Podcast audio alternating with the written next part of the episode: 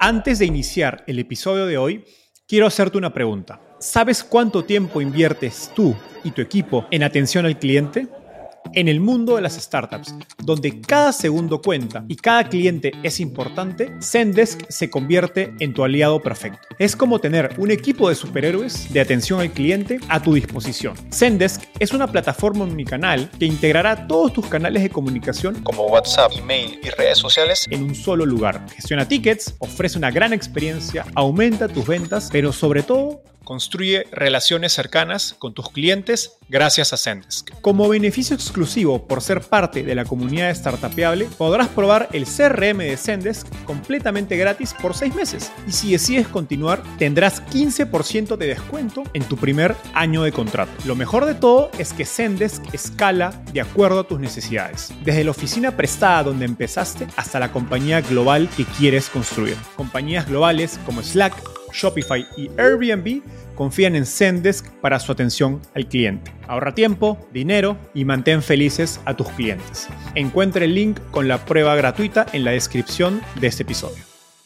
Y a ver, hay gente que juzga muy duro a Shark Tank. Es un programa de televisión basado en una negociación real. Y entonces lo que me sorprendió, yo te diría, es lo mucho que se parece a un proceso de venture capital normal.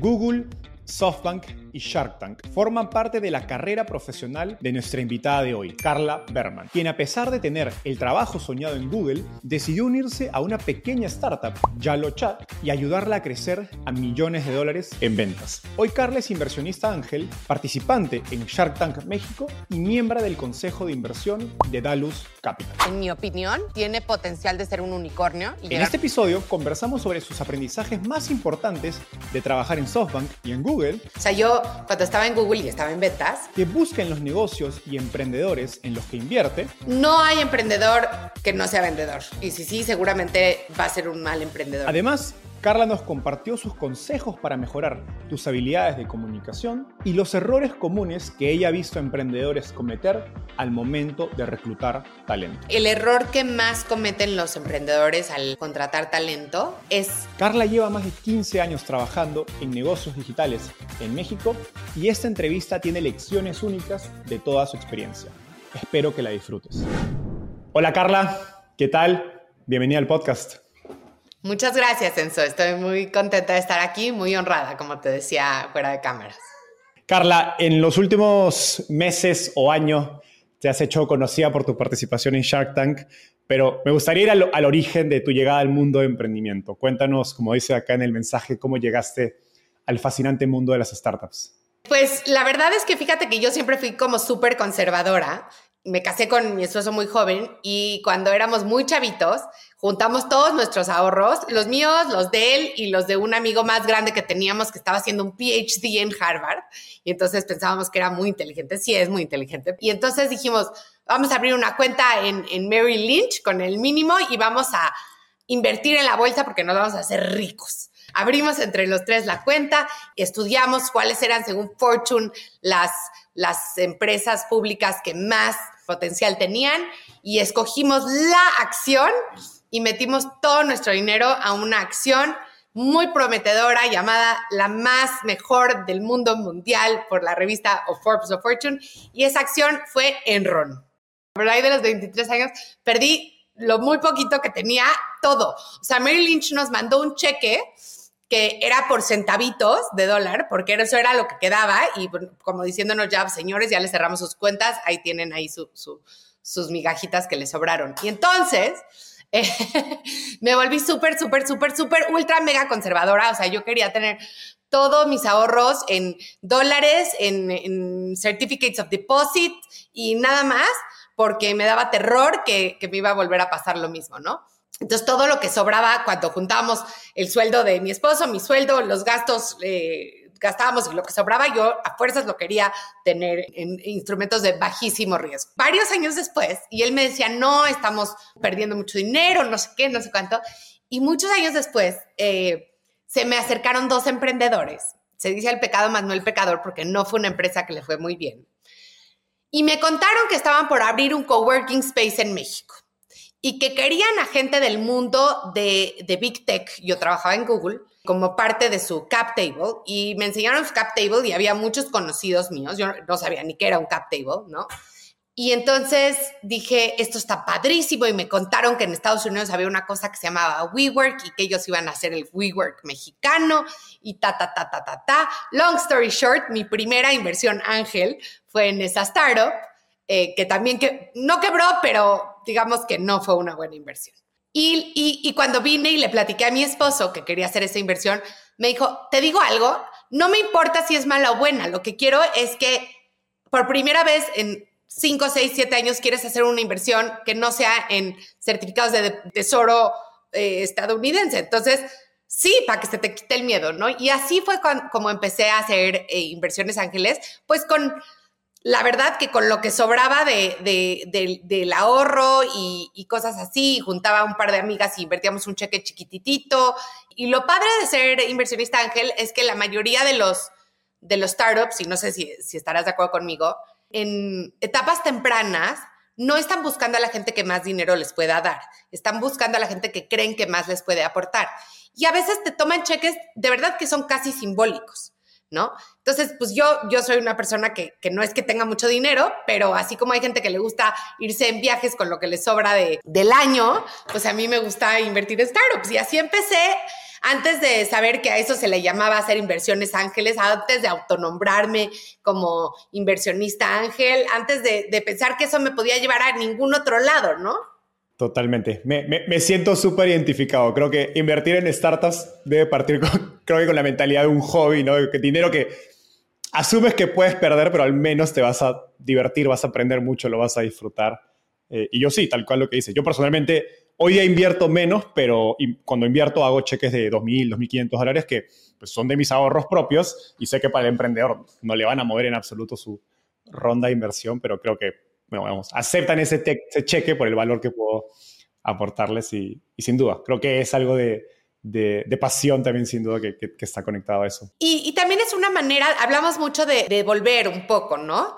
Y sí creo que es una manera de devolver, quizás no es la más altruista del mundo, porque claro que ahí de por medio hay un, potential payout, pero también se trata un poco de ayudar a, los emprendedores y como tú bien dijiste fuera de, esto, yo acabo aprendiendo mucho más de lo que a lo mejor ellos pueden aprender de mí, ¿no? Sin duda. Y, creo que también hay un tema de, del voto de confianza que yo siempre les digo, es a los emprendedores cuando les digo, son 2.500 dólares que puede parecer absolutamente nada, pero es mi dinero. Sí, para mí es mucho dinero. Cientos de miles de dólares es el dinero de sus inversionistas. Algo de ellos, pero no todo, la gran mayoría de sus inversionistas, no de la persona misma que se está invirtiendo. Entonces, para mí ese cheque significa bastante. Y creo que, creo que así lo consideran. Ahora, vayamos un poquito por, por, tu carrera. Después de Google, entraste a Yalo, que es una startup eh, en, México principalmente, que ha crecido significativamente. Eh, y te he oído contar que Javier Mata, eh, el fundador de Yalo, te digamos, sedujo, entre comillas, en el buen sentido de la palabra, al contratarte. Pero por, por la experiencia, la carrera que traías en Google, estoy seguro que no fue el primer emprendedor que te trató, digamos, de seducir para que vayas a trabajar a su startup. Cuéntanos qué, qué hizo diferente eh, Javier, digamos, para convencerte de dejar pues, tu trabajo soñado en Google y unirte a una startup. Eh, yo creo que fueron varias cosas. Primero sí creo que fue el momento correcto, ¿no? Pero además yo creo que una de las características más importantes que tiene que tener un emprendedor, sobre todo en etapas tempranas, es la capacidad de atraer talento. Y eso Javier lo hace increíblemente. Y él cree que, y él me enseñó, que contratar es el trabajo del jefe. ¿no? No es el trabajo de reclutamiento, no es el trabajo de recursos humanos, no, es el trabajo del CEO. Y creo que eso es lo que lo hizo diferente a lo mejor a otros emprendimientos que, que sí había yo estado hablando con, con algunos. Entonces era un tema personal para él, o sea, él luego me dijo, para mí era un KPI, este, traer a alguien como tú al, al equipo. ¿Qué hizo diferente? Se me metió en la cabeza. O sea, no podía yo de dejar de pensar en, en Yalo, pero definitivamente, o sea, Creo que él, la personalidad que él tenía, el empuje, eh, cómo me supo leer y, también, obviamente, que yo le veía muchísimo, muchísimo potencial a, la empresa, ¿no? Yo creo que para sacar a alguien de un trabajo súper estable, bonito, en crecimiento, etcétera, un startup tiene que cumplir con tres características. La primera es que el fundador tiene que tener una química increíble con la persona que quiere contratar. Porque a diferencia de cuando tú trabajas en una compañía muy grande como Google, tú puedes cambiar de jefe, puedes cambiar de área. O sea, sí, claro que es importante tu jefe, pero no es lo más importante. Yo creo que en un startup es lo más importante, ¿no? Entonces, la primera es tienes que tener una química increíble entre el emprendedor y el ejecutivo que quiere contratar. La segunda es que tienes que poder dibujar una visión de éxito. O sea, esa persona está dejando una carrera que seguramente tiene una trayectoria bastante bien trazada, donde puede tener mucho éxito en el futuro. Entonces, tú tienes que poderle pintar esa visión de cómo vas a tener mucho éxito y, y, que confíe en ella, ¿no? Y bueno, obviamente no es nada más castillos de humo, tiene que ver que qué inversionistas están detrás, con quién estás platicando, quiénes son tus primeros clientes, o sea, todos estos puntos de validación. Y la tercera es que, por lo menos en mi caso, tiene que haber un, así como tiene que haber una química entre el fundador y, la persona, tiene que haber un interés desmedido por el producto que se está vendiendo. Y esas tres se cumplieron. O sea, yo vi a Javier como alguien con quien yo quería pasar tiempo, quería aprender de él, quería conocer más a esta persona. Sentía que sacaba lo mejor de mí, que entendía cuáles eran mis miedos y sabía hablar de ellos, ¿no? Eh, segundo, tenía inversionistas importantes detrás de él, todavía poquitos, pero la otra es que iba y se paraba en San Francisco y lograba que desde Sequoia hasta Axel, hasta todos, le abrieran la puerta. Y eso se dice muy fácil, pero no a cualquiera le abren la puerta para platicar, ¿no? Y la tercera es que el producto que él estaba diseñando, yo quería tenerlo en mi vida. O sea, yo iba caminando y yo decía, yo quiero poder escribirle a mi banco por WhatsApp y decirle, se me perdió mi tarjeta de débito, repórmela quiero poder escribirle a Domino's Pizza y decirle, Domino's, quiero una pizza de, queso para las 2 de la tarde. Quiero poder escribirle a Aeroméxico y decirle Aeroméxico, avísame si mi vuelo está retrasado. Ese era el producto que Javier y su equipo estaban construyendo y yo quería ser parte de eso. Entonces, yo creo que esas son las tres cosas que, se dieron muy bien en ese momento. El primer punto y, y establecer esta química, ¿hay algo especial que recuerdes que hizo, alguna anécdota? Porque es una cosa es mandarte un mensaje o un correo, tener un café, y otra es, digamos, subir esa relación a un nivel donde tú te sientes atraída o intrigada por este emprendedor. A ver, muchas cosas. Este, siempre digo que me escribía poemas y entonces luego la gente dice que como que me escribía poemas. Pero la verdad es que una, o sea, porque yo le dije que no inicialmente, le dije, no, pero quiero que me dejes invertir, quiero ayudarte a encontrar, quiero ser parte de tu consejo consultivo, lo que sea. Me dijo, no, no, no, es que a ver, tú no te estás viniendo por miedo. Y me mandó un poema precioso de Nelson, de Nelson Mandela que hablaba del miedo. Y yo creo que eso fue muy, pues, aventurado, ¿no? O sea, no, no cualquiera te manda un poema. Y me llegó, ¿sabes? Me llegó y dije, a lo mejor tiene razón. O sea, a lo mejor lo único que me está manteniendo en el lugar donde estoy es el miedo y, me hizo tener como una introspección pues importante conmigo, ¿no? Creo que el poema para mí fue así como el momento donde yo dije, la verdad sí, la verdad sí. Qué increíble historia y así como dices, qué atrevido, pero te, lo pregunto porque sé, se suele hablar de atraer talento en los emprendedores como una habilidad mágica, pero cuando escucho las historias siento que los emprendedores que más logran atraer talento, sobre todo y jalar pues como en tu caso, a alguien que está en Google, que no es fácil pues quitarle a Google talento, tienen, digamos, algunas actitudes o prácticas que son muy únicas, ¿no? Y que, y que destacan y que, como dices, o sea, nadie te ha mandado un poema para reclutarte y tampoco nadie más lo hace en el futuro. Probablemente. Y te voy a contar otra anécdota que decidí decir que no porque no era el momento correcto para mí, para nada. Pero Alejandro Seckler de Mendel me invitó a, a colaborar en su equipo y el día que nos conocimos, nos vimos en un café y llegó y me dijo, te traje un regalo y me trajo un cuchillo. Pero, o sea, no, no un cuchillito, no, no, no una Swiss Army, un, o sea, un señor cuchillo de machete, ¿me entiendes? ¿Por qué me está regalando un cuchillo, no? Y no me acuerdo qué me dijo, pero me acuerdo cómo me hizo sentir, ¿sabes?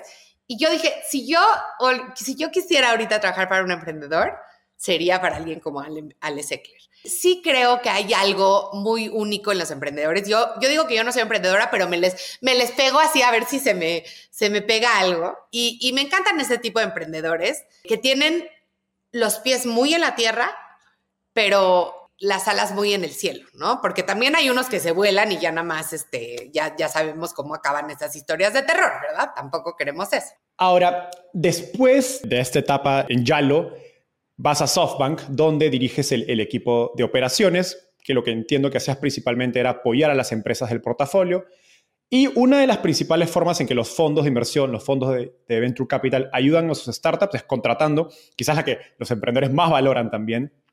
En, en esa experiencia, ¿cuáles dirías que son los errores más grandes que ves a emprendedores cometer al, al contratar talento? Yo creo que el error que más cometen los emprendedores al contratar talento es contratar exclusivamente para la empresa que son en ese momento y no para la empresa en la que se quieren convertir. Ah, no sé si has oído esta frase de, puede ser una empresa de cero millones de dólares o de cero billones de dólares. Y, claro, obviamente esto tiene que ver con las restricciones de la realidad, ¿no? O sea, tienes un payroll que es para lo que te alcanza. Pero muchas veces eh, un punto de quiebre bien, bien difícil para los emprendedores es cuando hacen este como cambio de piel que dicen, bueno, ahora sí ya me alcanza, para el CFO que necesito tener y genera mucha disrupción. Entonces, sobre todo emprendedores fondeados, yo creo que tienen que usar todas sus herramientas, que no es solo el dinero, obviamente, para contratar a, a el equipo para la empresa que quieren ser. Pues sí, a lo mejor ahorita vendo poquito, pero si quiero tener un VP de ventas, pues que sea un VP de ventas que me va a durar por lo menos cinco años, no que voy a tener que en mi siguiente ronda de inversión ponerle un jefe y entonces decirle, ¿qué crees? ¿Te acuerdas que te dije que eras VP de ventas? Pues sí eras VP de ventas, pero ahora hay un VP, un super VP de ventas y entonces se empiezan a hacer unas, unas bolas graves, ¿no? Ahora, llevas tiempo apoyando startups como eh, inversionista ángel, como nos contaste, empezando en tu experiencia en Enron, aunque luego fue mejorando. Exacto. Hopefully, mi track record ha sido, desde ahí fue para arriba dramáticamente. y llevas haciendo esto incluso desde antes de, Shark Tank. De hecho, tenemos una inversión en común que estábamos conversando de Maki, de, Sebastián Obregón y, Melina Cruz. Un saludo para ellos. ¿Cuáles han sido los aprendizajes más importantes que te has llevado de tu experiencia? En empresas con perfiles muy diferentes, ¿no? como corporativos como Grupo Expansión y Google, y startups como Yalo, que hoy día apliques como inversionista? Saber cómo funcionan las empresas. Suena muy sencillo, pero fíjate que el otro día eh, vino a México un profesor de Harvard Business School que se llama Paul Gompers. Paul es uno de los expertos más grandes que hay en el estudio de Venture Capital y Private Equity. Y él nos decía, tuvimos una, comida con, gente de exalumnos de, de, la escuela, y él nos decía que los mercados más avanzados de Venture Capital, Estados Unidos, Canadá, Israel, este, mencionó alguno europeo que ahorita no me acuerdo, eh, la mayoría de los VCs son ex operadores, ex fundadores o ex ejecutivos de compañías de tecnología grandes. Entonces, o trabajaron en un startup con un puesto importante, o fundaron un startup, o trabajaron en una empresa como Google, Facebook, Uber, etcétera, etcétera. En México y en otros mercados que él dice que se le parecen, yo no sé más que lo que él dijo, México, Tailandia, este, hablo de, de algunos mercados europeos, etcétera, la mayoría de la gente que trabaja en Venture Capital son ex banqueros o ex consultores. Entonces, amo mucho a los ex banqueros. Aquí estoy casada con uno, bueno, con un banquero. Amo mucho a los ex consultores, yo soy ex consultora, pero la verdad es que hay cosas que solo se aprenden cuando tienes que, trabajar en una empresa, ¿no? y lidiar con el nitty gritty de todos los días, de si llegó la factura, si no llegó la factura, si el cliente se equivocó, si el cliente se enojó, si este, el contrato te lo echaron para atrás, si el cliente no honró el contrato, ta, ta, ta, ta, ta, ta, si, corrieron a tu, a champion adentro del cliente. O sea, hay cosas que, no, se aprenden sino.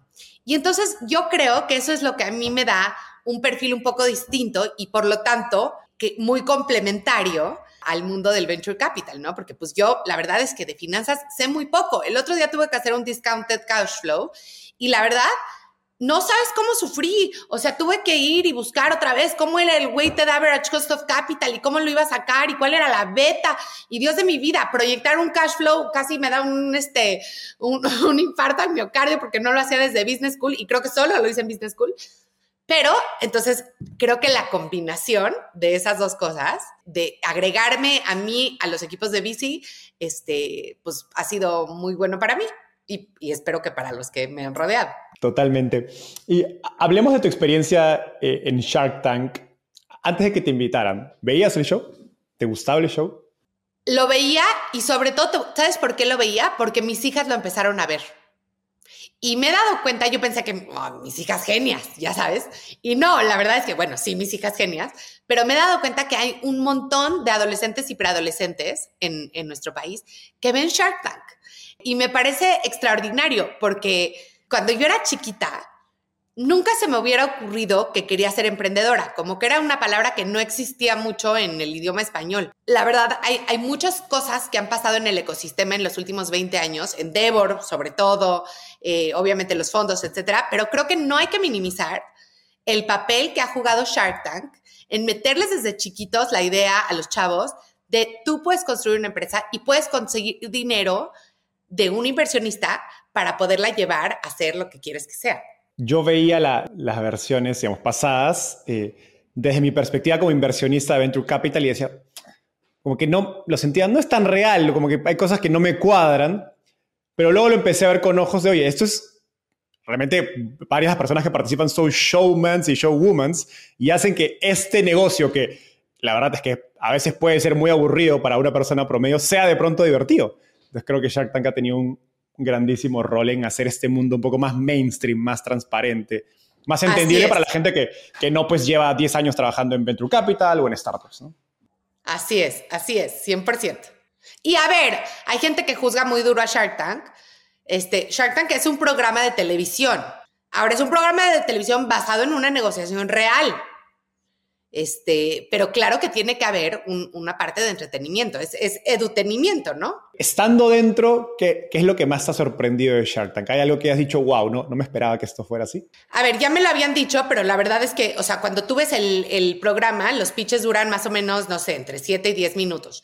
Cuando estamos en el estudio, a veces duran una hora, ¿no? Y entonces lo que me sorprendió, yo te diría, es lo mucho que se parece el proceso a un proceso de venture capital normal, donde pues, a lo mejor tú recibes un deck, tienes unos primeros acercamientos con, con la empresa, claro, todo en más corto, a lo mejor haces un term sheet, que en nuestro caso ese term sheet es un, es un apretón de manos, un tenemos un trato, y luego, igual que cuando haces un term sheet, viene la parte del due diligence, ¿no? Y entonces, este, entonces, es como un microcosmos del, del, mundo de Venture Capital. Yo te diría que eso es lo que más me, me, sorprendió, ¿no? Lo, lo, mucho que se parecen. Es muy parecido, claro, pero, lo empaquetan en una hora y parece que es muy diferente. ¿no? Parece que está hecho para, para la televisión. Cuéntanos de, de, tu tesis de inversión, tanto dentro de Shark Tank como inversionista ángel en general. ¿Qué buscas en los negocios que, que evalúas? Mira, lo primero es que por mi formación y por toda mi experiencia, evidentemente los negocios que tienen base tecnológica son los que yo sé evaluar y en los que sé, en los que me gusta invertir. Me gusta en general que sean eh, consumer facing, ¿no? O que tengan una parte importante de, llegada al cliente final. Entonces, por ejemplo, ya lo no es consumer facing en el sentido de que es un B2B software as a service, pero el producto final afecta la vida del cliente final que puede pedir una pizza por WhatsApp. ¿No? Eh, digamos, todo lo que tiene que ver con deep tech, que nunca va a ver la luz del día eh, con un cliente final, no, no le entiendo suficientemente bien para aventurarme. Pero entonces las dos cosas que yo te diría es consumo, o sea, que tenga que ver con, el consumidor final y que tenga una base tecnológica. Lo otro, obviamente, pues que el emprendedor me guste, que sea altamente escalable, ¿no? A lo mejor soy una chicken, pero si es, si es un modelo que ya se probó en otro lado, creo que en Latinoamérica Claro que tenemos que hacerlo mejor, pero me, gusta invertir en cosas donde ya hay ciertos proof points de que puede, pueden darse bien acá. Dada tu carrera en ventas, de hecho me, sorprende bastante que te gusten los negocios que tengan mucha llegada al consumidor porque tu background ha sido principalmente B2B, ¿no? Venderle a empresas grandes, tanto en Google como Yalo. Eh, y, digamos, dada esa carrera que has tenido, pues, exitosa en, en ventas, ¿Tienes preferencia por emprendedores que sepan vender? Digamos, ¿qué tan importante es esa cualidad para ti? Es la más importante. O sea, no hay emprendedor que no sea vendedor. Y si sí, seguramente va a ser un mal emprendedor desde mi punto de vista. O sea, a menos de que sea un Siempre pensamos en estos grandes emprendedores como Larry y Sergey, que yo creo que no, no son buenos vendedores necesariamente, ¿no? O Mark Zuckerberg, que digo, lo ves y no, no es alguien así que se sienta súper cómodo hablando con todo el mundo. Pero desarrollaron o sea, si no eres ellos, si no vas a desarrollar una tecnología que cambia el mundo, entonces tienes que ser un gran vendedor. Un gran, gran, gran vendedor. Para mí sí me parece que es importantísimo, porque además, como te digo, el emprendedor no solo le vende al cliente, sino que le vende muchísimo a los inversionistas, le vende muchísimo a sus potenciales empleados. Eh, entonces, todo el tiempo está vendiendo, ¿no? E incluso Mark Zuckerberg, que cuando uno lo ve parece un robot, si uno se hace el trabajo de ver sus videos hace 5 o 10 años, cuando está empezando, hay un cambio importante. o sea, él ha hecho un proceso de forzarse, forzarse a aprender a comunicar, a, empatizar más. Y hay NMM sobre eso en las redes sociales de la gente burlándose de eso, pero claramente hace un esfuerzo proactivo de desarrollar su capacidad de, vender y conectar con, personas. Te he escuchado decir que el mundo emprendedor es elitista, tenemos mismas universidades, mismas firmas, mismos corporativos. Y en mi experiencia, saber vender es una habilidad que suele faltarle a los emprendedores que no vienen de esa élite o que no les enseñaron o no se sienten como siendo tan vendedores. ¿Cómo aconsejas a emprendedores desarrollar esas habilidades de, vender y comunicar? Yo diría que más que emprendedores, eh, yo le recomiendo a todo mundo que aprenda a vender hay un desconecte importante porque incluso yo te diría que en este mundo elitista, que no lo digo despectivamente ni mucho menos, la gente no le gusta vender, ¿no? O sea, es como que están en, cuando, cuando están empleados en, grandes empresas, están en partnerships o en estrategia corporativa o en finanzas o en cosas serias, ¿no? O sea, no están en ventas. Peluceado. Y, y la verdad es que al final del día, eh, una empresa solo se sostiene por sus ventas, ¿no? Entonces, eh, yo tenía una profesora que nos recomendó en HBS que todos deberíamos de tener por lo menos uno o dos años de ventas bajo, bajo nuestro portafolio. Y si yo me pudiera poner a contar cuánta gente realmente lo hizo, fuimos pocos. Está como mal visto estar en ventas, ¿no? O sea, yo cuando estaba en Google y estaba en ventas y mi mamá un día invitó a sus amigas a conocer Google y yo les di un tour y todo y bla, bla, bla. Y entonces me pregunta una de sus amigas, oye, ¿y tú aquí qué haces? Y le dije, yo vendo. Y mi mamá así. Y entonces llegó y me dijo, ¿cómo dices que vendes? O sea, sonaste como que vendías este, chicharrones, ya sabes. Y yo, es que pues, tiene el mismo mérito la señora que vende los chicharrones afuera de la escuela que yo, ¿no? Eh, pero sí creo que entender muy bien el proceso de ventas y adueñarte de él y sentirte cómodo es una habilidad que no solo para los founders de startups, para cualquier cosa deberíamos de, de tener, porque incluso si estás en contabilidad, tienes que hacer una venta interna para cambiar un proceso. A mí, mi papá me dijo lo mismo de joven, me acuerdo. Siempre me acuerdo el lugar donde me lo dijo. No quieres ser un vendedor de grande. Y yo, por qué? ¿Qué tiene malo? No, imagínate, pero te lo dijo así como, estudia porque si no vas a acabar vendiendo, ¿no? Este, espejos de casa en casa. Aspiradoras. Y creo que algo que la, gente le pierde de vista, y me lo dijo un emprendedor en, el podcast, eh, Alejandro, de Symmetric, es me, encantó cómo él, lo puso. Dijo, la misma ingeniería que hay en software, en productos, hay en el lado comercial. Hay ingeniería comercial en cómo estableces un proceso, cómo entiendes al cliente, cómo le comunicas, por dónde le llegas, qué canal usas. Hay muchos detalles y, se suele perder. Y, fíjate que, ahora que me he estado dando la tarea de estudiar mucho más los procesos de ventas, porque digamos que sin querer queriendo me he convertido en alguien que se conoce por que es buena vendedora y buena manejadora de equipos de ventas y entonces pues no, no voy a hacerlo nada más así de oída, ¿no? Quiero aprender qué es lo que ha escrito sobre esto. Y la verdad es que lo que más me ha sorprendido es que la mayoría de los libros de ventas o son totalmente pasados de moda y son así de, este, ya sabes, siempre ten una tarjeta de presentación eh, a la mano y dásela a todo mundo que conozcas. O son poquísimos y los poquísimos que sí tienen como un poquito más de estudio detrás, siempre empiezan en el prólogo diciendo, ventas es la disciplina de negocios que menos se ha estudiado. Así como tenemos las cuatro P's de Kotler, así como tenemos todos los métodos de finanzas, así como tenemos de marketing, bueno, el Zero Moment of Truth, el One First Moment of Truth, todo lo que quieras. Tenemos muy poca teoría basada en, o sea, que no sean nada más ocurrencias de qué es vender.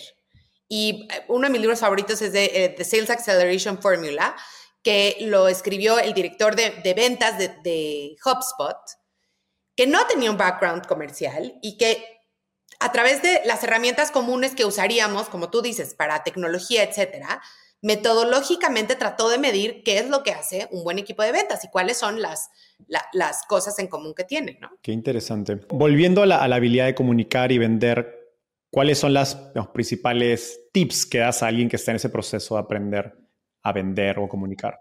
Bueno, yo te diría que hay, hay, hay como cuatro cosas que, que tienes que, que hacer para ser un buen vendedor. Lo primero es que tienes que poder hacer tu propio business development, ¿no? O sea, tiene, y eso tiene mucho atrás. Tiene, tienes que poder generar un network, comunicarte bien con el network, eh, no tener miedo al no, encontrar commonalities. O sea, yo creo que el cold calling está muerto como lo pensábamos antes, ¿no? O sea, hoy en día es más fácil que nunca mandarle un, cold email a cualquier persona por LinkedIn, ¿no? Compras la licencia carísima y automáticamente ya le puedes mandar un mensaje personalizado a cualquier persona.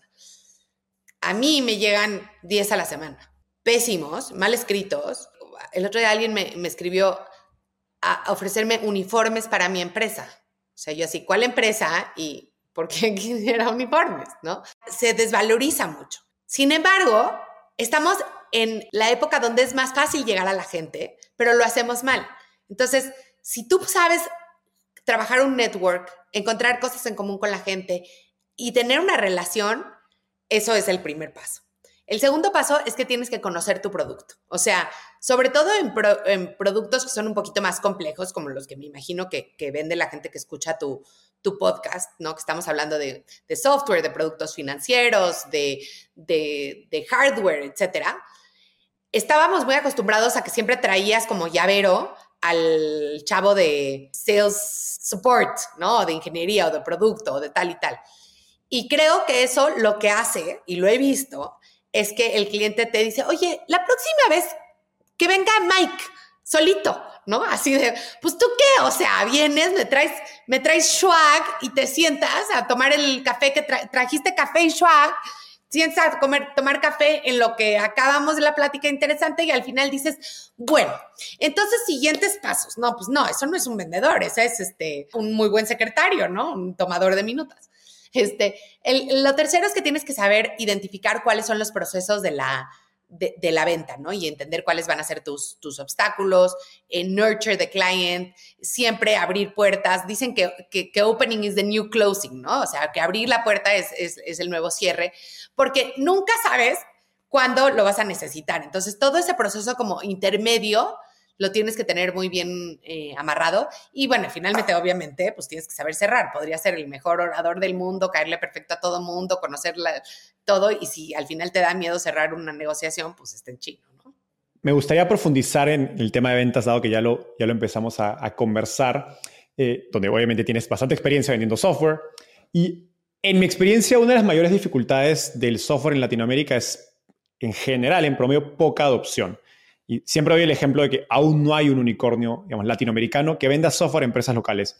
Sí hay empresas digamos, exitosas, como eh, Incode, que es mexicana, OutZero, Mural, que son argentinas, pero venden principalmente software fuera de Latinoamérica, Estados Unidos, Europa. ¿Cuáles dirías que son los mayores retos de vender software a, a, grandes empresas o corporativos en Latinoamérica? Es que lo más fácil es cerrar la primera venta, ¿no? En software lo que importa yo creo más es la renovación y en a lo mejor muchos productos. Y ahí lo que tú dices es que eh, es muy importante.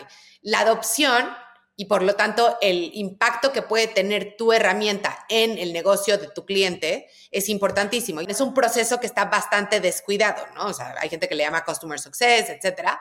Yo he visto pocas empresas que lo hacen realmente bien, o sea, que están muy preocupadas de, ok, después del cierre apenas vas al 50%, ¿no? Porque, ok, ching, qué padre, todos felices, nos vamos a, celebrar el viernes en la tarde en la única. Y luego, ¿cómo le haces para que ese cliente el año que entra sea obvio que te va a renovar, que tengas una tasa de renovación alta, que tengas bajo churn? Y la única manera es teniendo un proceso de change management y de adopción adentro del cliente. Y eso creo que todavía no se entiende muy bien en, América Latina. Es un proceso que poca gente eh, entiende porque la gente lo confunde con, con servicio a cliente. Y no, servicio al cliente es una cosa que es inbound, que cuando el cliente se le descompone algo, te va a hablar y se lo resuelves. Customer Success es al revés. Es como tú vas a estar encima del cliente para asegurarte que lo que le vendiste le funciona, que se vuelve un champion para ti y que no te va a dejar ir nunca. O sea, que cuando llegue octubre y tenga que rehacer su presupuesto y tenga que ver las líneas, diga, no, esto no hay manera que yo lo voy a dejar ir. Porque lo que pasa, y seguro te ha pasado, es que llega octubre, la gente hace su presupuesto y dice, ¿qué era esto de, de qué? ¿Una herramienta para qué? ¿No? ¿Cuánta gente lo ha usado? No, pues tres. Ay, cancélalo. Y entonces ahí el vendedor se vuelve loco porque es como, ¿cómo no, no, no me avisaste que no, que podíamos haber hecho diferente? No, pues era tu chamba, ¿no?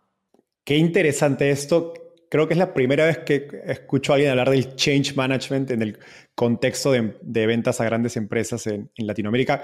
cuéntanos un poquito más, quizás en el contexto de Yalo, que sé que cuando entraste facturaban alrededor de un millón de dólares y cuando te fuiste están en varios. Entonces, evidentemente, lograron, digamos, darle la vuelta a este, a este reto que nos describes. ¿Qué, ¿Qué, aprendiste acerca de cómo hacer este change management y, y como le dices, el customer success eh, para grandes empresas después que ya le vendiste?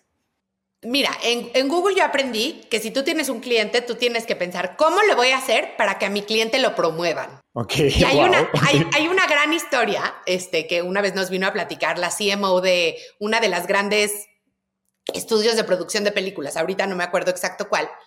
Ella era la CMO, bueno, no era la CMO, era la digital de este estudio de producción.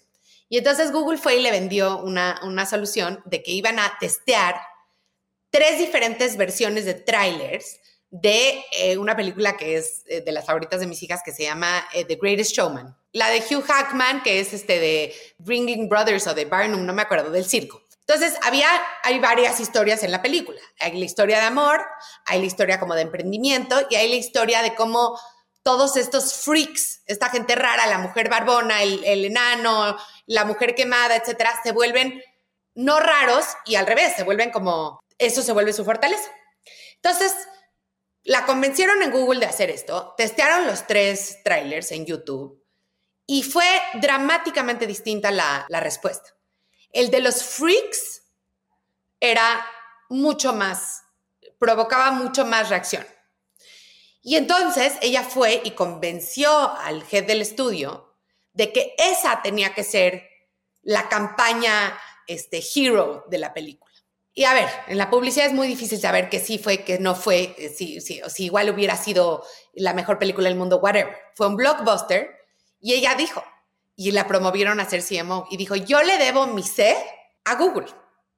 Y eso es lo que tendríamos que estar pensando siempre cuando vendemos a alguien. ¿Cómo le vas a hacer para que promuevan a tu cliente? O sea, ¿qué medalla le vas a colgar para que el día de mañana diga, fíjate que hoy el 5% de todas las pizzas, y estos no son números reales, no me sé los números reales, se piden por WhatsApp. Y yo fui el, papá de ese, de ese proyecto, ¿no? Y, yo creo que en, los procesos de venta que yo he visto que son exitosos y que el cliente crece su inversión año con año y que se casa contigo, eh, eh, ese es el factor más importante. Qué gran insight. Y, me, voy a hacer doble clic. ¿Cómo descubres, ¿no? Ese, digamos, en un, porque en el caso de, Google entiendo que ustedes, le convencen a la líder de digital de hacer este experimento, em, pero ¿cómo llegas a saber que, cuál es esa pieza clave que tiene esa persona que mover para poder obtener esa promoción? Yo creo que la única manera es dos cosas. Ser muy curioso y escuchar más de lo que hablas. Tenemos, si tú piensas así, si yo te digo vendedor, ¿qué te viene a la mente? El güey que no le para la boca. La verdad es que no es cierto. Digo, y aquí estoy muy mal porque estoy hablando yo demasiado, pero bueno, este, no te estoy vendiendo nada hoy. este, pero la verdad, el buen vendedor es el que oye, que hace muy buenas preguntas y oye, escucha, y que las hace no porque le dijo su jefe que tenía que hacerlas y entonces trae cuatro preguntitas y ya le pone palomita y ya acabó, sino que realmente tiene curiosidad eh, por entender cómo funciona el negocio de su cliente, cuáles son los obstáculos, etc. Yo siempre cuento que yo me volví como store checker para mis clientes de consumo masivo y entonces cada vez que iba al súper les mandaba fotos oye, estás perdiendo shelf space en cafés, ¿eh? ¿Qué está pasando aquí? ¿No? Al director de Nescafé. O luego le mandaba el de Mars. Otra vez hay desabasto en, de, gusano en, en el supercade no sé dónde. y se morían de la risa. Y no lo hacía yo por quedar bien, o sea, digo, claro que sí también, pero de verdad yo sentía, son mis clientes, o sea, debería de saber que hay desabasto hace tres semanas de gusano en el Superca de Polanco, ¿no? Eh, entonces, yo creo que, que, esa es la única manera de entender a tu cliente, preguntando y escuchando y siendo verdaderamente curioso. Por eso el producto te tiene que gustar. Porque si a mí mañana me pusieran a vender data centers, a lo mejor yo diría, híjoles.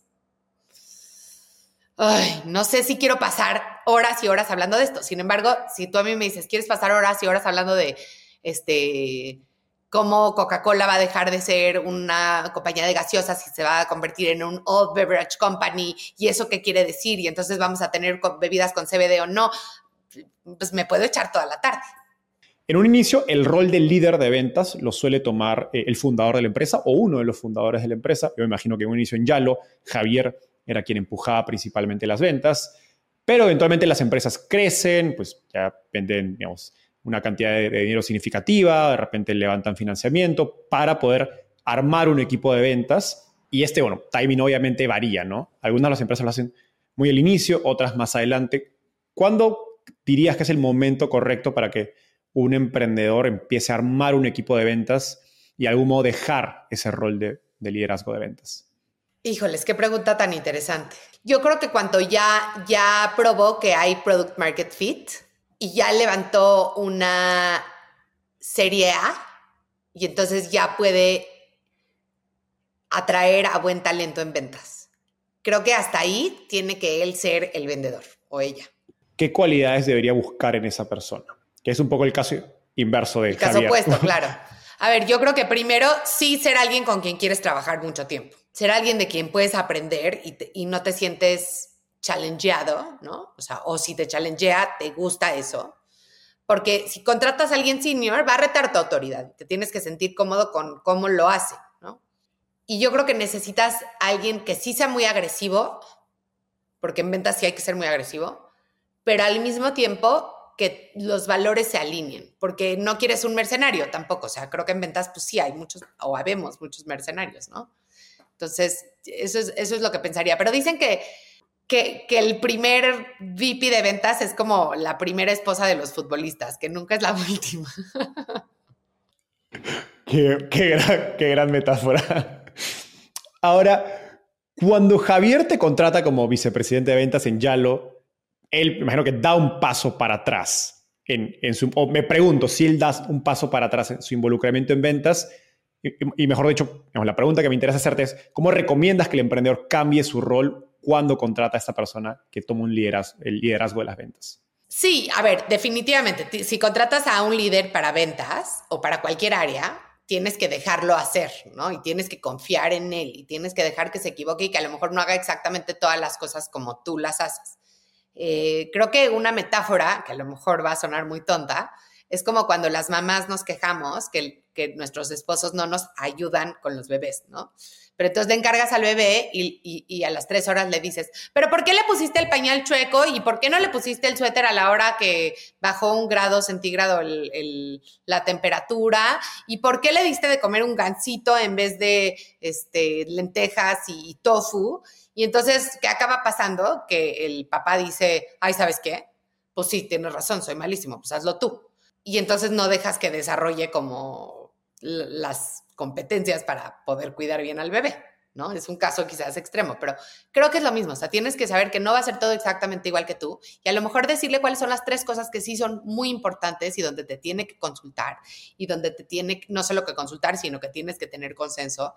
Y, y lo otro, un poco hacer un shadow con él y una vez que sientas que sí es la persona correcta, o sea, tampoco digo, ay, ya, ahí están las llaves del changarro, me voy de luna y miel, eh, sí dejarlo un poco que se equivoque y, y, y, entregarle mucha autoridad, ¿no? Empoderarlo mucho. Porque en las startups lo que acaba pasando es que el fundador pesa tanto que es como, es que se hace así porque nombre del fundador dice, ¿no? Y el mejor fundador es el que le dice a todo su equipo, y esto lo hacía mucho Eberto Taracena, ¿no?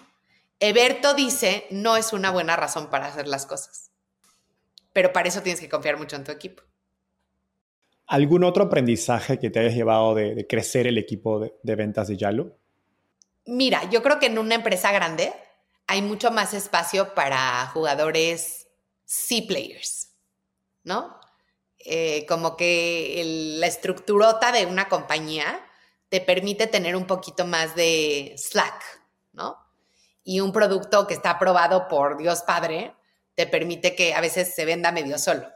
En un startup, la verdad es que cada uno tiene, no solo en ventas, yo creo que en todo, tiene que hacer el mejor trabajo que pueda hacer. O sea, no hay, no hay espacio para la incompetencia, la flojera, la, o sea, porque hay diferentes razones por las que la gente no desempeña bien su trabajo no, no te alcanza. Y eso es bien duro, eso es muy duro, porque significa que, no puedes, quizás la, la vara, fíjate, es, es, muy paradójico, porque puedes pagar menos que una empresa grande, puedes dar menos perks que una empresa grande, pero tienes que exigirle más a la gente. Es como una mala ecuación, ¿no? Pero bueno, funciona, funciona.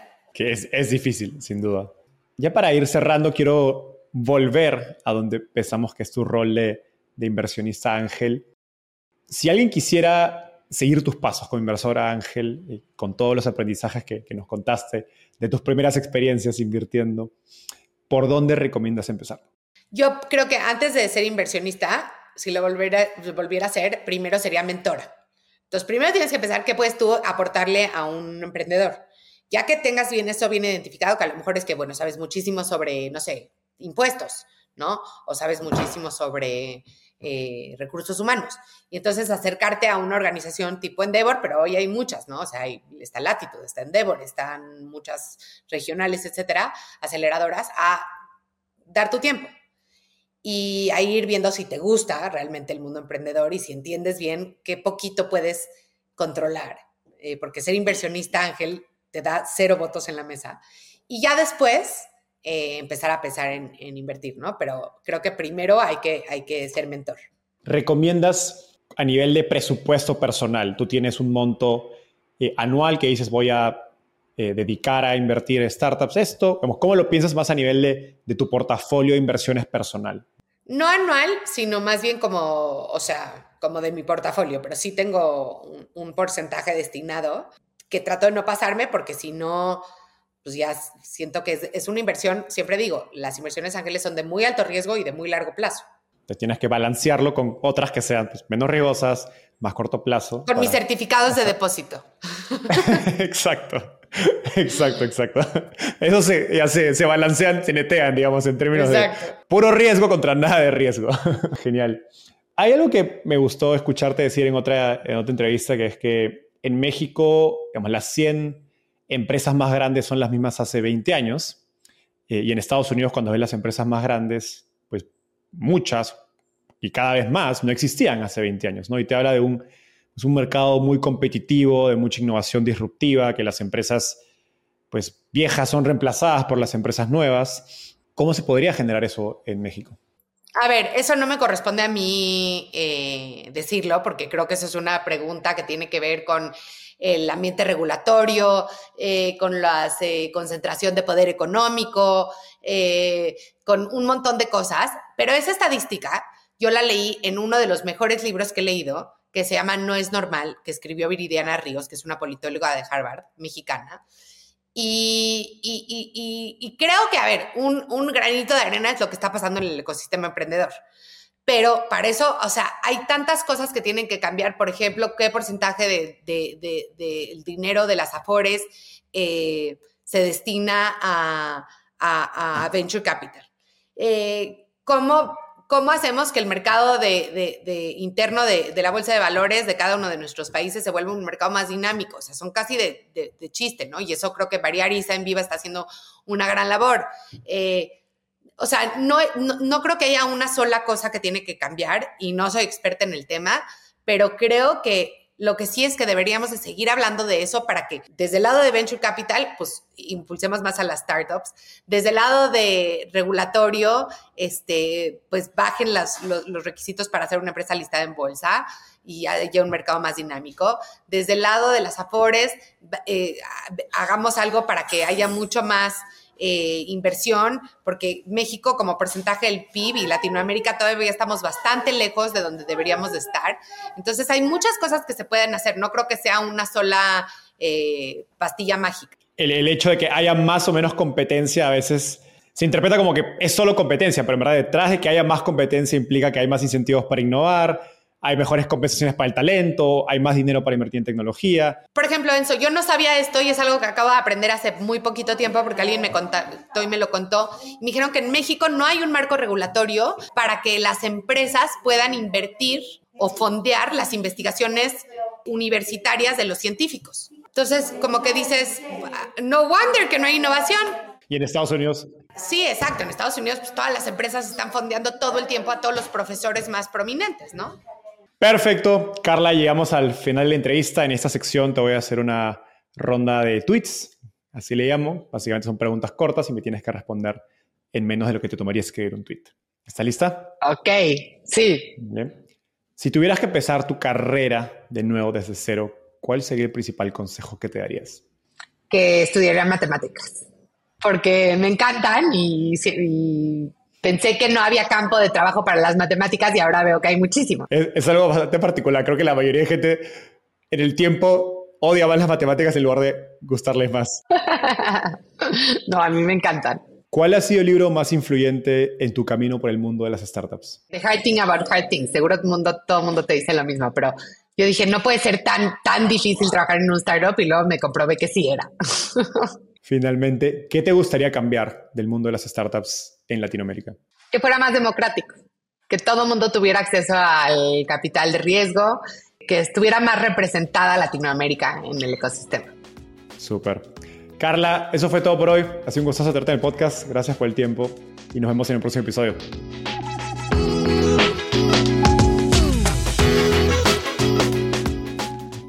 Antes de terminar, quiero contarte que lanzamos el podcast Startupiable en 2021 y ya somos más de 30.000 personas que lo escuchamos mes a mes.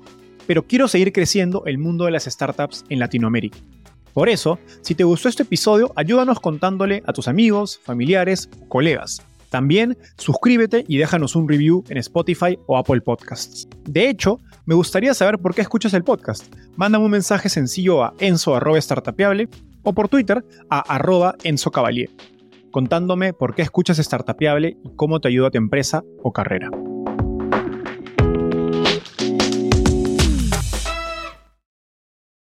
Este es un podcast producido por Explora.